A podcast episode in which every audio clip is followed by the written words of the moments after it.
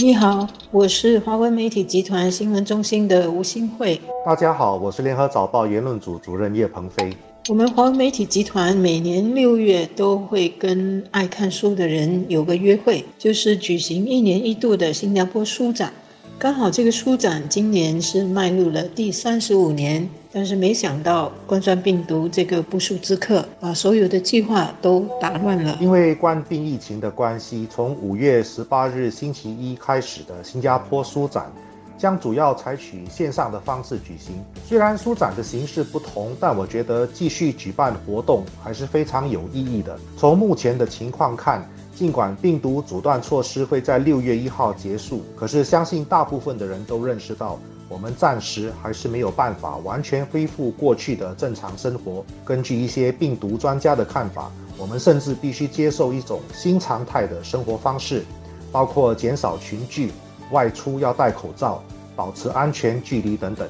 不能举行实体的书展，那我们就把一切的活动都搬到线上吧。即使我们的海外嘉宾和作家不能来，我们的海外书商不能把书带来这里参展，大家呢还是可以在网上谈谈他们的作品和人文心得，介绍各种热门的书刊或者是新书。冠状病毒为我们的世界，为人与人之间筑起了很多面墙。但是科技和人类的力量呢，还是能够把许多的不可能变成了可能。所以新加坡书展这个常年约会还是要继续，形式是不一样的，但是鼓励以阅读丰富我们的知识和生活，以阅读交流和交朋友的目的还是一样的。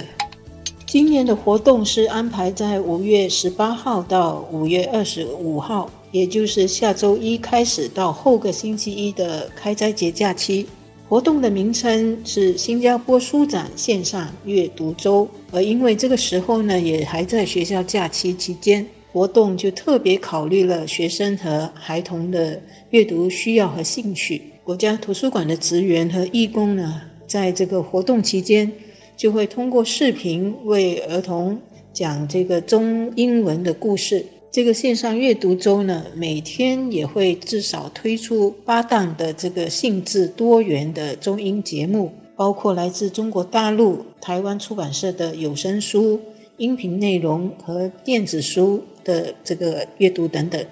主办方也准备了适合不同年龄层的节目，比如每天中午播出的“谁来午餐”，让名人和公众一边吃午餐一边介绍一本好书；下午的小孩音乐教学。让喜欢音乐的青少年学习怎么填词作曲。其实，自从冠病疫情在全球蔓延开来，各地方都在限制民众的出行和活动之后呢，宅在家里工作、运动和解决一日三餐已经是日常了。但是，人类本来就是属于比较群体的，还好科技和网络世界让我们在这个宅在家的期间。还能继续在网上遨游，所以我们看到网上的非洲的野生动物、欧美的画廊和博物馆，包括我们自己新加坡的博物馆的虚拟展览，还有许许多多的音乐人和艺术家一起呈现的网上音乐和慈善义援等等，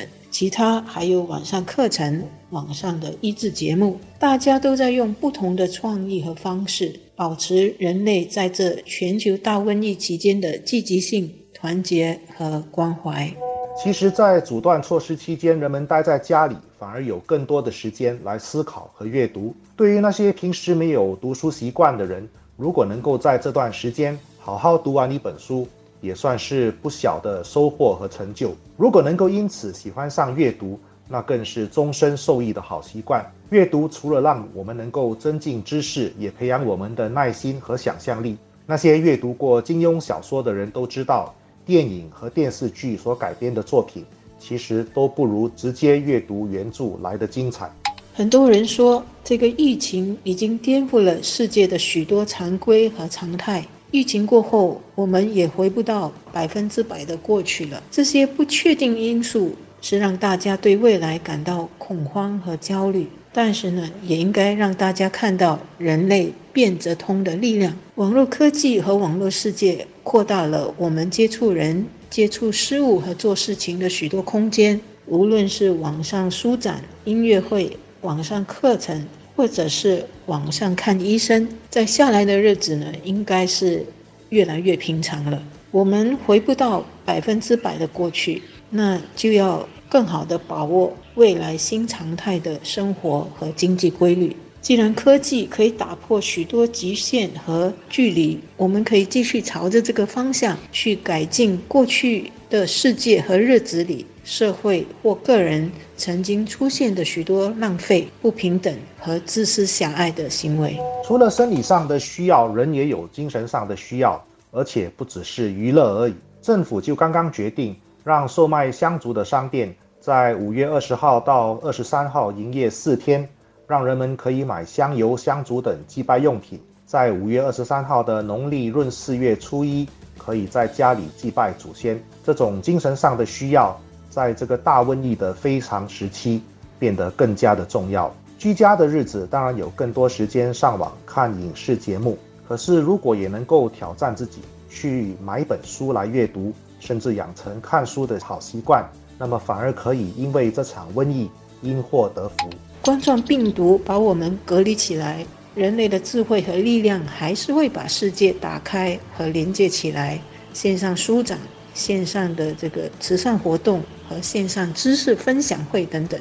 都是很好的例子。所以呢，别忘了五月十八号到五月二十五号的线上书展约会。